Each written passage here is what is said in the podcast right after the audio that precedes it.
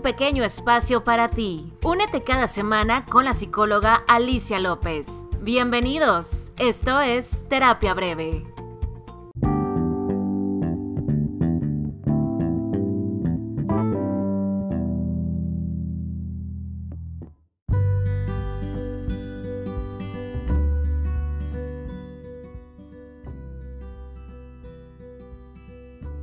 Hola, hola, ¿cómo están? Muchísimas gracias por estar de nuevo en otro episodio de Terapia Breve.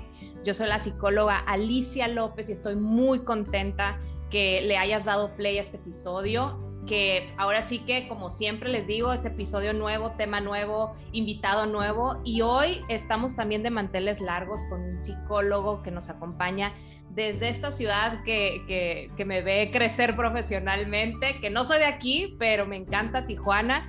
Y está con nosotros el psicólogo clínico Leo García, Leonardo García. Muchísimas gracias, Leo, que estás aquí. ¿Cómo estás? Muchas gracias por la invitación. Muy bien. Este, bueno, dijiste que el tema de hoy es poner límites, ¿verdad? Sí, el tema de hoy, eh, yo cuando te escribí, te localicé ahí por tus redes sociales, decía, a ver, ¿qué tema, qué tema? Creo que este tema de, del aprender a decir no, el poner límites, es un tema muy importante que a muchos nos cuesta trabajo o nos ha costado en algún momento de nuestra vida, ya te decía yo fuera del aire, eh, que a veces este, con ciertas figuras nos cuesta más que otros, hay otros que nunca les ha costado trabajo en su vida, pero ¿qué tan importante es este tema? No sé cómo tú lo veas desde tu punto de vista profesional. Es un tema que pienso yo se ocupa estar trabajando en todos los casos en general, porque siempre va a ser la piedra en el zapato, ¿no? Como dicen. Entonces, eh, darle esa atención eh, y tener un, contexto de en qué momento sí, en qué momento no, y formas, pues me parece que es un muy buen tema para iniciar el día de hoy. Perfecto. Y ya me decías ahorita también fuera del aire que hay ciertos temas, y yo lo decía en mis redes sociales ayer con el tema de inteligencia emocional, que fue nuestro, nuestro episodio pasado, que hay muchos temas que, imagínate que desde chiquitos, desde que vamos al kinder, así como nos enseñan a colorear, que nos fueran enseñando todas estas cosas, ¿no? O sea, como el, aprender a los límites con, con, con las personas, tuviéramos mucha prevención en muchas de las situaciones emocionales que vemos tú y yo en consulta, ¿no? Sí, en efecto. Este, y sabes algo que me pasa bastante en el ámbito clínico es lo siguiente. Muchas personas piensan que poner límites es una forma determinada. Sin embargo, cuando vamos rascando, le vamos revisando, pues nos damos cuenta que esos límites, y pongo grandes comillas, pues eran límites eh, o irracionales o límites que le hacían daño a la persona o límites que no tenían nada que ver con su personalidad. Entonces, eh, también es, ese es un punto importante, o sea, ir analizando primero que nada qué es un límite que uno quiera, ¿no? Y qué es un límite impuesto, digamos, del exterior, ¿sí? Que no es sano. Claro, claro. Eh, y eso que dices es bien cierto, o sea, como que nos cuesta mucho trabajo como visualizar que un límite puede ser con amor, independientemente así hacia una figura súper importante en tu vida, que te cueste trabajo tú ponerle límite. En este caso podemos hablar como de un jefe, de tu papá, de tu mamá, de un abuelo, que a veces como que se nos educa a que pues les tengamos este respeto y está bien de cierta manera, pero cómo, cómo es, es lo que quiero que como que platiquemos, o sea, cómo poder llevar esta situación sin que yo sienta culpa, sin que yo me sienta mal, porque hablando de poner un límite puede ser desde el, sabes que no me gusta que me toques como me tocas, ¿no? O no me gusta que llegues y seas muy pesado conmigo, ¿sabes? O sea, hay muchas cosas, incluso con los temas de familia, que nos cuesta mucho trabajo. Sí, de hecho, este, algo que, bueno, yo manejo la, la corriente gestalt, soy ecléctico en el sentido de que veo un poco todas las corrientes, no descarto ninguna cada una tiene una herramienta excelente, ¿no? Que puede ayudar en ciertos casos. Sí. Partiendo de ahí, pues ahorita lo que, en lo que estoy más eh, leído, pues es en Gestalt. Y pasa algo interesante. Eh, hay que, eh, Gestalt, lo quiero así como resumir, ¿no? En, Está bien. tiene como base la fenomenología y en pocas palabras es el estudio de cómo suceden las cosas. Y es bien interesante cuando uno se pone a revisar desde este punto de vista porque sería muy interesante que analicemos cómo uno aprende a poner límites, ¿sí? ¿Qué pasaría, por ejemplo, si los límites que nos enseñaron a poner, como te decía, ¿no? Están distorsionados o son disfuncionales, ¿sí? tal vez no le enseñaron a la persona a poner límites o le, o le enseñaron a poner límites a la primera y, tal vez no sea necesario. Entonces, creo que el, para mí el punto de partida es, reside en, revisar cómo uno aprendió a poner límites, cómo uno fue, cómo fue su frontera del contacto y, e inicia en la infancia justamente. Sí. Oye, y, y, es, y esa parte, ¿no? O sea, ¿cómo aprendiste a poner límites? O sea, ¿cómo te enseñaron tus papás, tus abuelos, quien te haya criado, ¿no? muchas veces es a través del grito, a través del golpe, a través del te dejo de hablar y no hablamos del tema. Y entonces, y creo que, creo que es más común el no hablar del tema, ¿no? Como que es, este, híjole, no le voy a decir nada porque esto se va a hacer más grande, ¿no? O, o sea, como que tendemos a muchas veces no hablar de las cosas por este temor a que o voy a, voy a hacer que esta relación que tengo se conflictúe o se dañe ¿sabes? Entonces hay mucho miedo dentro de nosotros en esta parte del cómo hacerlo.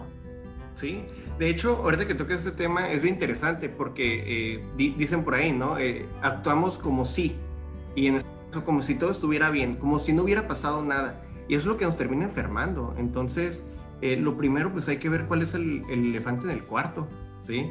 Y, y, eso es justamente, pues, donde parte la neurosis, ¿no? O sea, no ver verdaderamente qué es lo que está pasando y pues sí, eh, pueden ser cosas sencillas o pues nosotros que estamos en el ámbito clínico, ¿no? Pueden ser eh, cosas ya muy, pero muy graves, ¿no? Eh, desafortunadamente. Fíjate que ahorita yo tengo un caso de un paciente que toda su vida su mamá fue muy, una madre como muy dominante, ¿no? Muy, muy castrante. Entonces, él ahora a sus treinta y tantos años, viene a consulta a trabajar esa parte porque hasta la fecha, él ya casado, eh, haciendo su vida, ella sigue como tratando de manipularlo, de controlarlo a través de la distancia, porque ni siquiera viven juntos. Y veo ese dolor de ese hombre y digo, wow, o sea, todos los, todos los años que ha dejado pasar sin haber aprendido a ponerle un límite a su mamá, y, tiene tanto miedo a ponerle ese límite por esa reacción que puede tener su mamá, porque ya sabe, me lo dice, no es que ya sé que si le digo que, que, me dé mi espacio, me va a decir que, que, soy un mal hijo. Y entonces como que no la creemos, Leo. Está bien fuerte esa situación. Fíjate, para mí hay, hay varios puntos de esto que, que me compartes, ¿no? Eh, el primero, las formas. Eh, yo siempre, bueno, no siempre, ¿no? Pero generalmente el problema no es el amor o la falta de amor son las formas distorsionadas de amar, ¿sí? Y es ahí donde entra esta parte de, digamos, eh, luz y sombra que todos tenemos, ¿no? Sí, es bien bonito el amor y, todos tenemos una capacidad muy bella de amar y todo esto, pero bueno, yo, yo tiendo mucho también a ver la otra parte, ¿no? La sombra, ¿sí? Y dentro de esas formas de amar, pues también manipulamos, somos chantajistas y es importante empezar a abrir esa parte porque muchas veces vemos con un solo ojo, o todo es luz o todo es sombra y no queremos ver las dos caras de la moneda. Entonces, eh, bueno, el caso de la mamá en el hombre pues es extremadamente complejo, ¿no? Pero eh, digamos que la parte por encimita eh, es el primer punto. Y el segundo pues está en... sería, es muy interesante, como te digo, ¿no? Revisar, por ejemplo, cómo ha proyectado esta figura de mamá en otras personas, porque de ahí aprendió a relacionarse, ¿no? Entonces, eso, eso da muchas veces un punto de partida eh, para, para, ver que pensamos que somos libres, pero pues hay mucho condicionamiento dentro de lo que vivimos. Claro, y como muchas veces el no trabajar, que, eso es lo que yo quiero que les quede muy claro a las personas que nos escuchan, el no trabajar esos límites, el no trabajar ese aprender a decirle no, poner altos, eh, te lleva a que a lo mejor más adelante en tu vida tengas problemas con otras figuras, como en este caso a lo mejor puede ser, no sé, tu pareja, que te topas con otra, como este caso que te digo de mi paciente, ¿no? A lo mejor que te casas con una mujer muy parecida a tu mamá, que te va a controlar, que te va a limitar, o sea, y dices, wow, ¿cómo inconscientemente vamos haciendo que eso se vaya repitiendo porque no lo terminas de trabajar? Exactamente, y, y fíjate, ¿no? También cómo él aprende a poner límites. En este caso, puede aprender que el poner límites pues es, o sea, no poner límites y que la persona esté encima de él literal, ¿no? Y, él tal vez ese sea su, su límite normalizado, ¿no? Pero pues es, es ahí donde eh, me gusta mucho la corriente que, que, utilizo ahorita en su mayoría, que es gestal, porque es, es revisar, o sea, empieza desde la sensación y muchas veces las personas se desconectan de su sensación y es, oye, ¿qué sensación te, te, da vivir así, no? Y, y, muchas veces yo me he dado cuenta a través de trabajar de esta forma que eh, se desconectan las personas y, y, desde ahí pues pierden su brújula de qué cambios necesitan hacer. Sí, y, y tristemente hasta que llegamos como al límite, ¿no, Leo? O sea, como que cuando ya de plano estamos como en toda esta situación ansiosa o depresiva, es cuando como decimos, ay, tengo que hacer algo al respecto, ¿no? Sí, este, de hecho, fíjate, eh, algo que me, una de las primeras cosas que, que aprendí dentro de esta nueva forma, ¿no? De trabajar, fue que eh, la ansiedad proviene de tragar, porque es la palabra que utilizan, tragar emociones. Fíjate, muy interesante, ¿no? ¿Y, qué pasa cuando uno traga? Eh, no mastica adecuadamente, de ahí viene la palabra. Entonces, ah, exactamente. Entonces, eh, es bien duro cuando uno comienza a darse cuenta todo lo que se ha tragado en su vida, ¿sí? Y, y desde ese no tragar no está digerido. Entonces, muchas veces la terapia se centra en que la persona pueda digerir todos esos, eh, tienen nombre, ¿no? Se llaman introyectos, todas esas cosas que debía hacer la persona, ¿sí? Que que lo hacían ser una, un buen niño, una buena niña. Y, volvemos a la, a la, misma parte, pueden estar extremadamente distorsionados. Claro, y, digo, como bien dices, todas estas distorsiones vienen de estos primeros años de nuestra vida en las que fuimos educados, ¿no? Con, de, estas dos personas que pueden ser muy importantes, padre y madre, ¿no? Ahora, ¿cómo, cómo por, qué, digo, ya hablábamos ahorita de muchas cositas del tema de los límites, ¿no? Pero llegamos a este punto de a veces como estar tan saturados al no aprender a poner límites. Principalmente yo identifico que es el miedo, es esto que estamos platicando. Pero si una persona que ya nos está escuchando ya identificó, ay, sí es cierto, yo tengo mucho problema para decirle a mi jefe que no, porque me habla a las 6 de la tarde, ya cuando salí del trabajo para que le mande un reporte, pero ahí estoy, ¿no? Este, ¿cómo pueden empezar a identificar si esto es un problema? Claro, pues primero que nada, el que ya esté en un podcast como este, pues les va dando herramientas, ¿no? A que lo vayan eh, conociendo.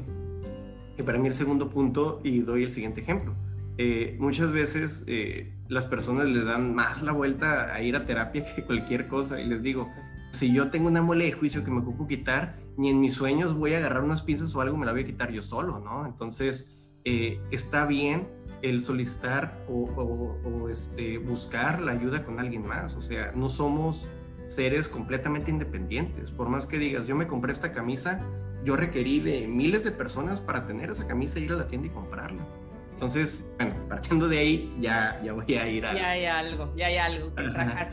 Y sabes que, y, y, yo le, le agregaría esta parte de, por ejemplo, esto que hablas, ¿no? ¿Cómo te sientes cuando alguna persona importante en tu vida a lo mejor traspasa como ese límite hasta a donde tú deseas que llegue, ¿no?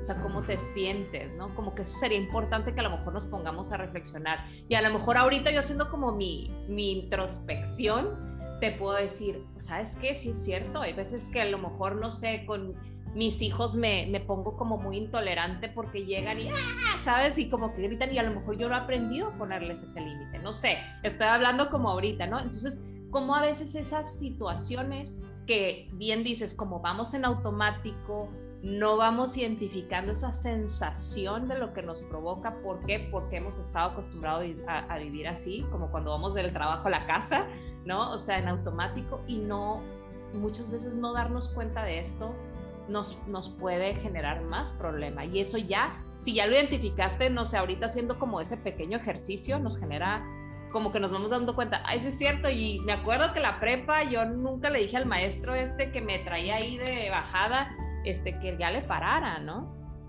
Sí, y fíjate, eh, algo que, que, aprendí, ¿no? Este, acaba de salir de la licenciatura y estaba trabajando en una clínica de rehabilitación de drogas. Okay.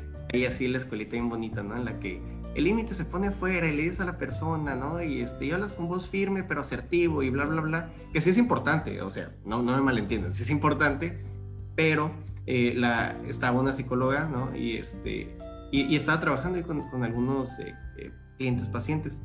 Y, y, dice, y, dice, estaban hablando de poner límites y, le dice a la persona, el límite no se pone fuera, el límite se pone adentro. Y cuando yo escuché esto, la verdad me cambió toda mi perspectiva acerca del poner límites, porque es cierto, o sea, también tenemos que revisar, y es lo que muchas veces no, no vemos, revisar qué es lo que uno permite, ¿sí? Y cómo lo permite.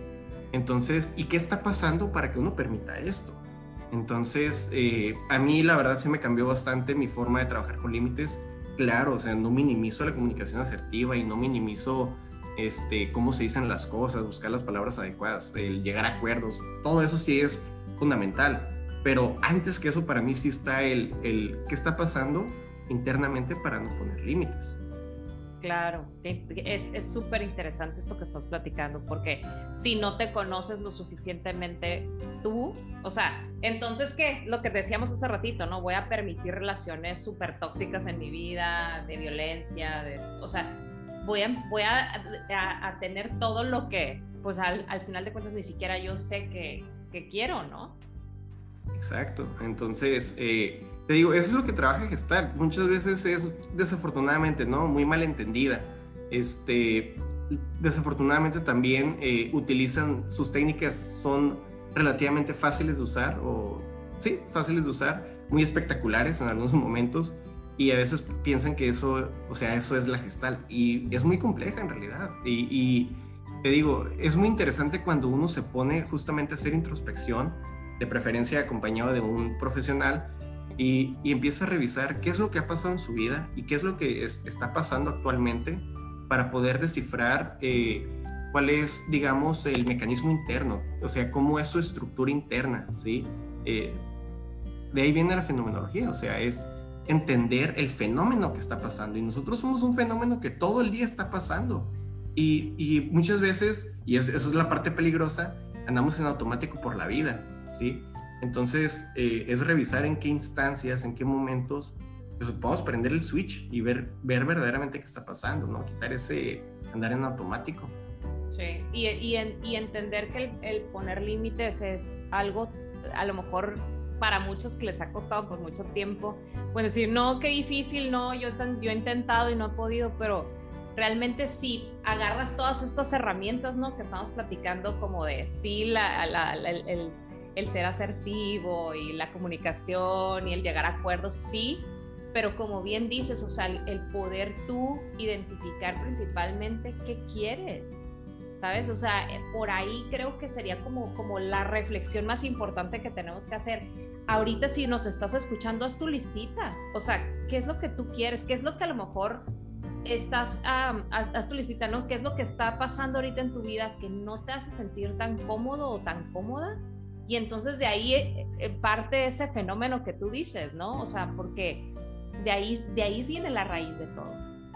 Sí, y fíjate, si quieren ir más allá, ¿no? Este, hablando de todo esto, pues este, este camino es muy profundo y no acaba en realidad, ¿no? Y también sería interesante que revisemos por qué quieres lo que quieres, ¿sí? Y ahí es donde entra el concepto de introyecto, o sea, a veces se nos vende la idea de que como hombres, como mujeres, tenemos, otra vez grandes comillas, tenemos que hacer ciertas cosas.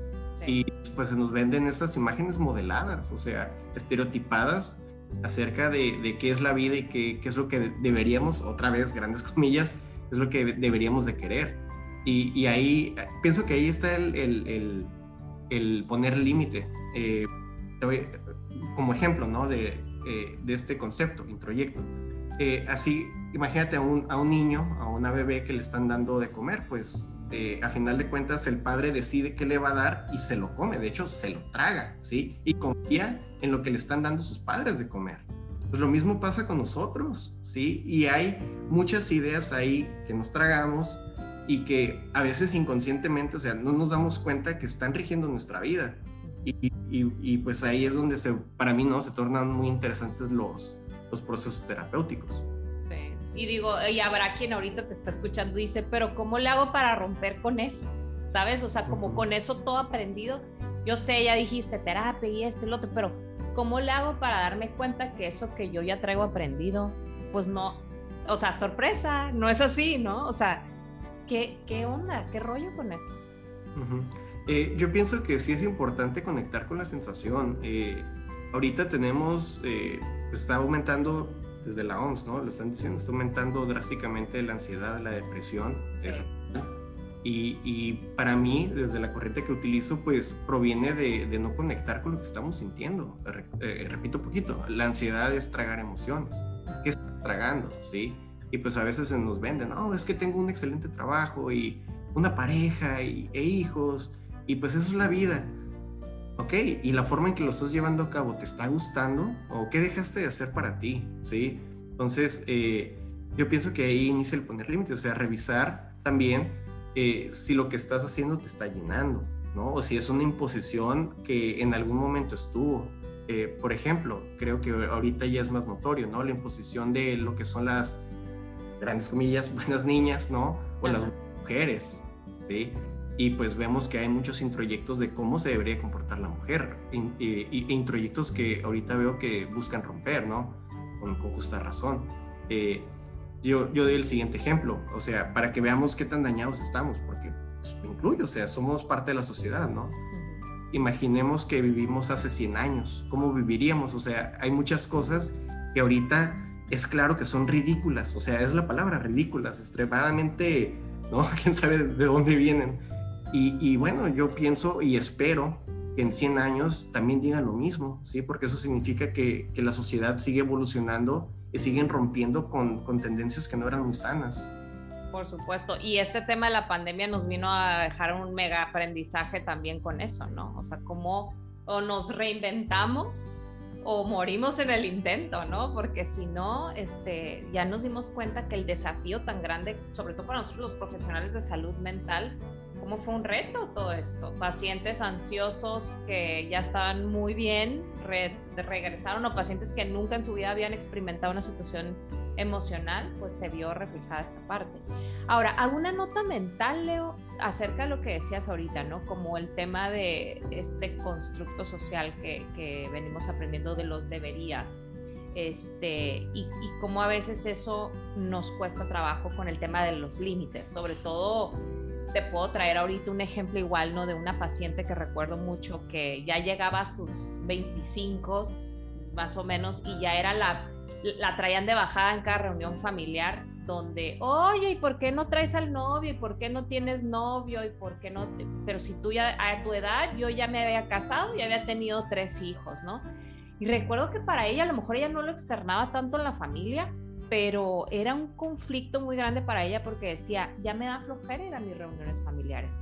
Y entonces yo recuerdo mucho que trabajaba yo con ella ese tema de los límites, ¿no? O sea, no tienes que ser la, la, hija o la sobrina que llega grosera, altanera, diciendo, a ver, no, aquí yo este, ya no quiero que me pregunten, ¿no? Simplemente lo siguen haciendo porque tú no les has puesto un alto, ¿no? No sé qué opinas al respecto. Digo, son casos muy comunes que muchas mujeres que nos están escuchando se van a sentir identificadas. Sí, y pues también ser realista, o sea, salir de la norma siempre va a traer con ello pues críticas y cuanta cosa, y ahí pues es importante seguir poniendo límites, pero pues también, o sea, el pensar diferente nos va a traer esto. Y, eh, el tema, eh, por ejemplo, de cómo empezaría, cómo empezaría una persona ya decíamos ahorita como de este análisis, ¿no? Que empiece como a identificar qué sensaciones tiene, que a lo mejor hagas tu listita de, de, sus relaciones, cómo, cómo va sintiéndose, pero ¿qué más pudiéramos agregarles para que lo que se queden ahí como analizando y trabajando antes de empezar la terapia? Si es que todavía está en la duda de ir a, de a terapia, ¿qué, ¿qué, otra cosa pudiera hacerlo?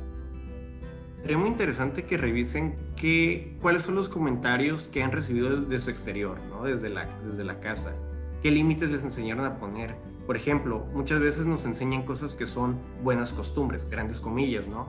Entonces eh, se vende esa idea como adulto, que tiene buenas costumbres. revisar, o sea, que para mí que son buenas costumbres y a veces es, este, pues no, no, no me puedo tomar una cerveza o no puedo decir groserías o no puedo, este, de tener eh, una relación eh, sexual con alguien, o sea, ¿no? De que no sea mi pareja, o, si me explico, o sea, una pareja, pues, ¿no? O sea, revisar qué, qué, es una buena costumbre, o tal vez sea, me tocan muchos casos así, ¿no? Sobre todo en este caso los hombres, que buena costumbre es trabajar de 9 a 9, ¿no? Entonces, este, ahí, es en donde empieza esto que, que, estamos hablando, las crisis y el golpe de realidad que a veces puede ser muy duro. Okay. Y sí, analizarlo a veces como que nos cuesta trabajo porque decimos, ¿y de dónde me baso para identificar qué es lo que, lo que está bien ahora y que, lo que está mal, ¿no? O, o, lo que no me gusta, eh, este, una palabra, ¿no? Que no me gusta usar, lo normal. O sea, ¿qué es lo normal? Pues no hay nada normal, es más bien qué es lo que te, te encaja a ti. O sea, qué es lo que te hace sentir bien a ti. Y viene la parte triste también, es que he normalizado, hablando de poner límites. Y, y, pues muchos sistemas familiares desafortunadamente se normalizan cosas como la adicción, el abuso, este, la violencia, eh, pues muchas cosas. Eh, y no es de que, o sea, y es de verdad revisar, o sea, no es de que, ay, mi familia es perfecta, pues parte de la terapia es salir de ese Disneylandia y ver la realidad, ¿no? Que pues todas las familias hay algo de disfunción o hay un mucho disfunción. Claro, y, y sabes que hay, hay, hay casos, hay casos, sobre todo cuando hay problemas con el tema de poner límites, que no sé, por ejemplo, cuando han venido conmigo a consulta, eh, empiezan como a desarrollarlo y a lo mejor a lo largo de, de su proceso se dan cuenta que, ¿sabes qué, Alicia? Es que yo, por mi salud mental, necesito como poner esa distancia con esta persona, que a veces cuesta mucho trabajo llegar a esa, a esa decisión, pero dejarles muy claro, Leo, que a veces tomar esa decisión por salud mental es muy buena, ¿no? Como, y no quiere decir que esa relación se tiene que eh, terminar, puede seguir siendo una relación a distancia, conociendo hasta dónde quieres llegar tú con esa relación.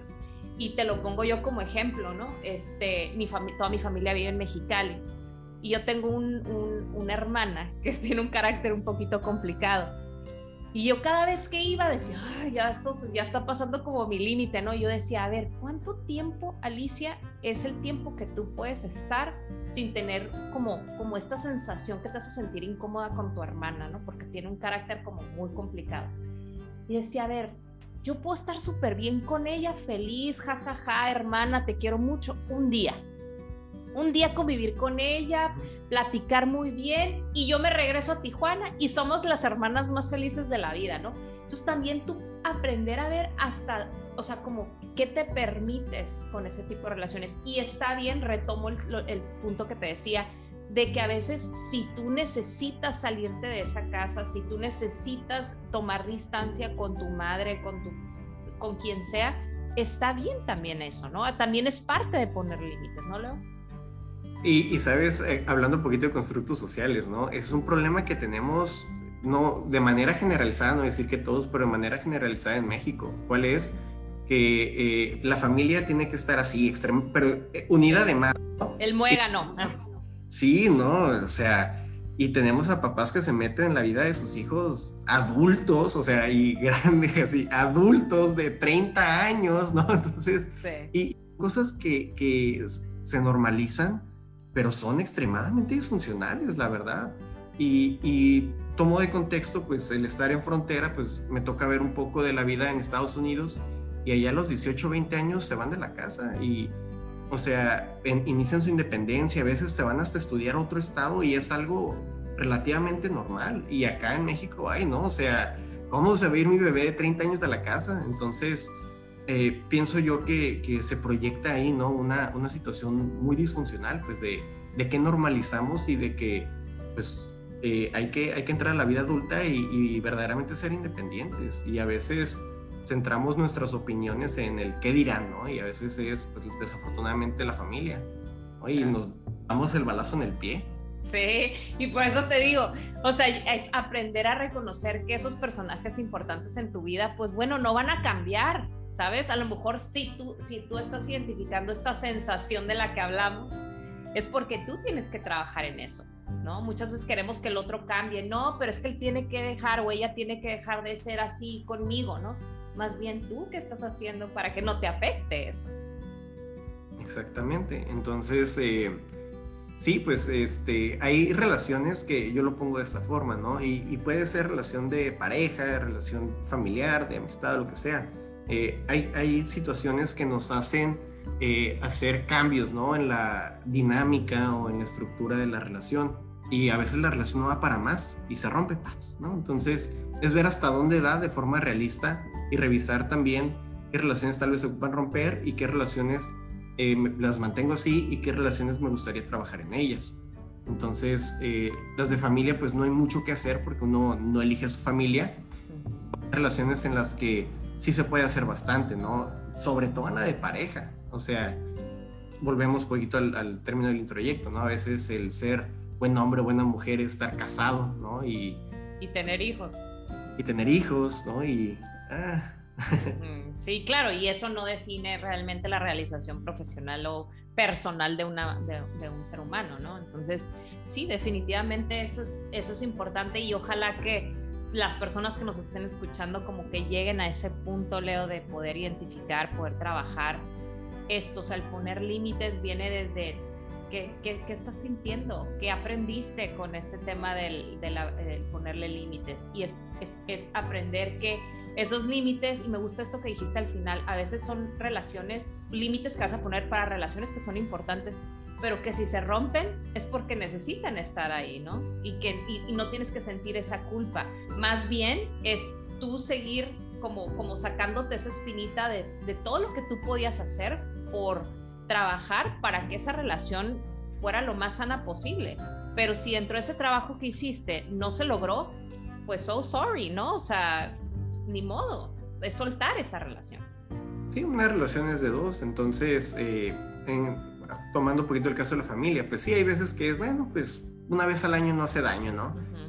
hay casos, un tanto, no, no, quiero decir extremos, pero hay algunos casos en los que, sabes que no te, por mi bien, pues no te voy a volver a ver en mi vida. Este, y eso está bien, ¿sí me explico? Y, desafortunadamente, volviendo al ejemplo que decía, o sea, en la familia que, se nos vende, que pase lo que pase, casi, o sea, casi casi, la familia debe estar unida, ¿no? Y tenemos casos en los que o roban o, este, o, los manipulan, ¿no? Este, pero de forma ya así de que les, les roban dinero, negocios, terrenos, etcétera, ¿no? Y, o sea, ¿para, ¿para, qué seguir ahí, pues? ¿Sí? Este, y pues a veces sí las relaciones no dan para más cuando hay mucha disfunción. Y, y esa es la parte de a veces de salud mental y emocional, decir, ¿sabes qué? Hasta aquí, hasta aquí da la relación y la relación da en que te voy a ver tal vez en 5 o 10 años. Sí. Oye, y esta frase muy del mexicano, no sé si en otros países que nos escuchan de Latinoamérica también pasa, pero acá en México es mucho de, y lo haces porque soy tu madre, ¿no? O porque soy tu padre, y entonces madres, o sea, como que ahí ya hay algo que está muy establecido en nuestra cabeza de que, chin, pues es que sí es cierto, es mi mamá, ¿cómo le voy a decir que no, no? ¿Cómo le voy a decir que no a mi papá? Y entonces de ahí estamos hablando de esta parte, qué tan importante es romper con esa idea que, que se nos ha impuesto y se puede poner un límite sin llegar a tener que tener como situaciones tan complicadas de de, pelea, de conflicto. Y si se da, pues bueno, no fue por ti, fue porque también la otra persona tiene que hacer mucha chamba en su situación emocional, ¿no? Claro, y, sabes, algo que me da la impresión que sucede aquí en México, este, bueno, aquí en Tijuana, no sé, este, es que se nos vende mucho miedo desde la, desde la infancia, o sea, no se nos enseña agarre sus alas y vuele, ¿no? O sea, miedo, miedo, te vas a caer, te va a pasar esto, te va a pasar lo otro, no salgas de noche y esto. Ahorita, bueno, ya, ya, este, eh, sí, salir de noche está medio canijo, ¿no? Pero, eh, o sea, es importante también formar conductas de autocuidado, o sea, no podemos ser una burbujita en la que no salimos y no vamos a la vida, o sea, también es importante que, que vayamos formando este autocuidado y, y, bueno, si salgo de noche, ¿qué medidas puedo tomar? ¿Sí? Dentro de lo humanamente razonable. Este, pues la vida sigue, ¿no? Entonces, eh, pienso que por ahí también va la cosa, o sea, eh, muchas veces eh, hablando de límites, ¿no? Pues nos limitamos a nosotros mismos también. Claro, entonces digo, ahí qué tan, qué tan importante es que si ya identificaste, como decíamos, no, luego si le diste clic a este, este episodio de límites, aprender a decir no, es porque algo hizo clic contigo y necesitas empezar a trabajar no sé si quieras dejar como alguna recomendación final, Leo, algún libro, algún, algo que, nos quieras dejar como, como para cerrar el tema. Sí, eh, hablando un poquito de las sensaciones, eh, Hay, una, digamos, consigna, ¿no? Que es ir anotando un diario de emociones, por ejemplo. Entonces, eh, sería muy interesante ver, primero conectar con la sensación y ya de ahí tal vez sea bueno poner límites. Entonces, pues lo primero es revisar qué está pasando en realidad. Entonces, es ahorita gracias a los teléfonos que tenemos, smartphones, ¿no? Este, puedes ir anotando tal vez en tu trabajo, con tu pareja, con tus hijos, con quien sea, ¿no? ¿Cuál es su sensación? ¿Cómo te sientes cuando te habla? ¿Cómo te habla? ¿No? O sea, anotarlo de verdad y eso te va a dar ese marco de referencia necesario para saber hasta qué punto ocupas poner límites o tal vez también es una situación que tú ocupas trabajar, ¿no? Entonces, para mí por ahí iría la cosa. Perfecto, me encanta. Hay un libro que yo normal, bueno, hay dos que yo normalmente recomiendo a mis pacientes con este tema de los límites y hay uno de Walter Rizzo que se llama El derecho a decir no y hay otro de Hedwig Kellner que se llama El arte de decir no. Cualquiera de los dos eh, son herramientas también muy buenas que a lo mejor si ya te hizo clic y ahorita ya empezaste a hacer ese ejercicio que Leo te está dejando, date la oportunidad de leer un poquito. Si aún así sigues teniendo como este conflicto y te cuesta mucho todavía esta relación a la cual necesitas poner ese límite, pues son herramientas también muy importantes. No sé si tú tengas algún otro que tengas por ahí o con eso nos quedamos. Fíjate que ahorita no tengo libros eh, relativamente sencillos de... de límites, no pasa nada. Sí, no te preocupes. Oye, bueno, ¿cómo, ¿cómo nos podemos conectar contigo, Leo? En, redes sociales, ¿cómo te pueden contactar para que puedan eh, conectar contigo si quedaron con dudas del tema? Eh, que te sigan, ¿cómo le hacemos? Eh, me pueden encontrar en redes sociales como psicólogo Leo García y ahí vienen mis, mis contactos y con mucho gusto me pueden enviar mensaje y ahí vamos revisando. Perfecto. Ay, pues muchísimas gracias, Leo, por tu tiempo. Gracias por que, digo, por fin nos pudimos poner de acuerdo para este episodio. Y este, yo creo que quedó más que claro el tema. Eh, digo, para eso estamos aquí, para que dejemos como abierto. Digo, a lo mejor en 35 minutos no podemos dar mucho porque pues el tiempo no nos lo permite. Pero si ya identificaste que necesitas trabajar en esto, ve a terapia, haz todo lo que esté en ti para que puedas mejorar esto. Muchísimas gracias, Leo. Muchas gracias por la invitación. Un placer estar contigo en este podcast. Gracias. Oigan, y no me queda más que agradecerles a ustedes que se quedaron a este, hasta este momento del episodio. De verdad, eh, agradezco mucho que ya este episodio 33 haya llegado hasta este punto. Ya saben que el próximo sábado nos conectamos con un tema nuevo. Y no olviden también seguir las redes sociales del podcast y mías también como psicóloga. Me encuentran como psicóloga Alicia López y Terapia Breve Podcast, tanto en, Facebook y en Instagram. Y pues bueno, ya saben que nos conectamos la próxima semana para una nueva Terapia Breve. Bye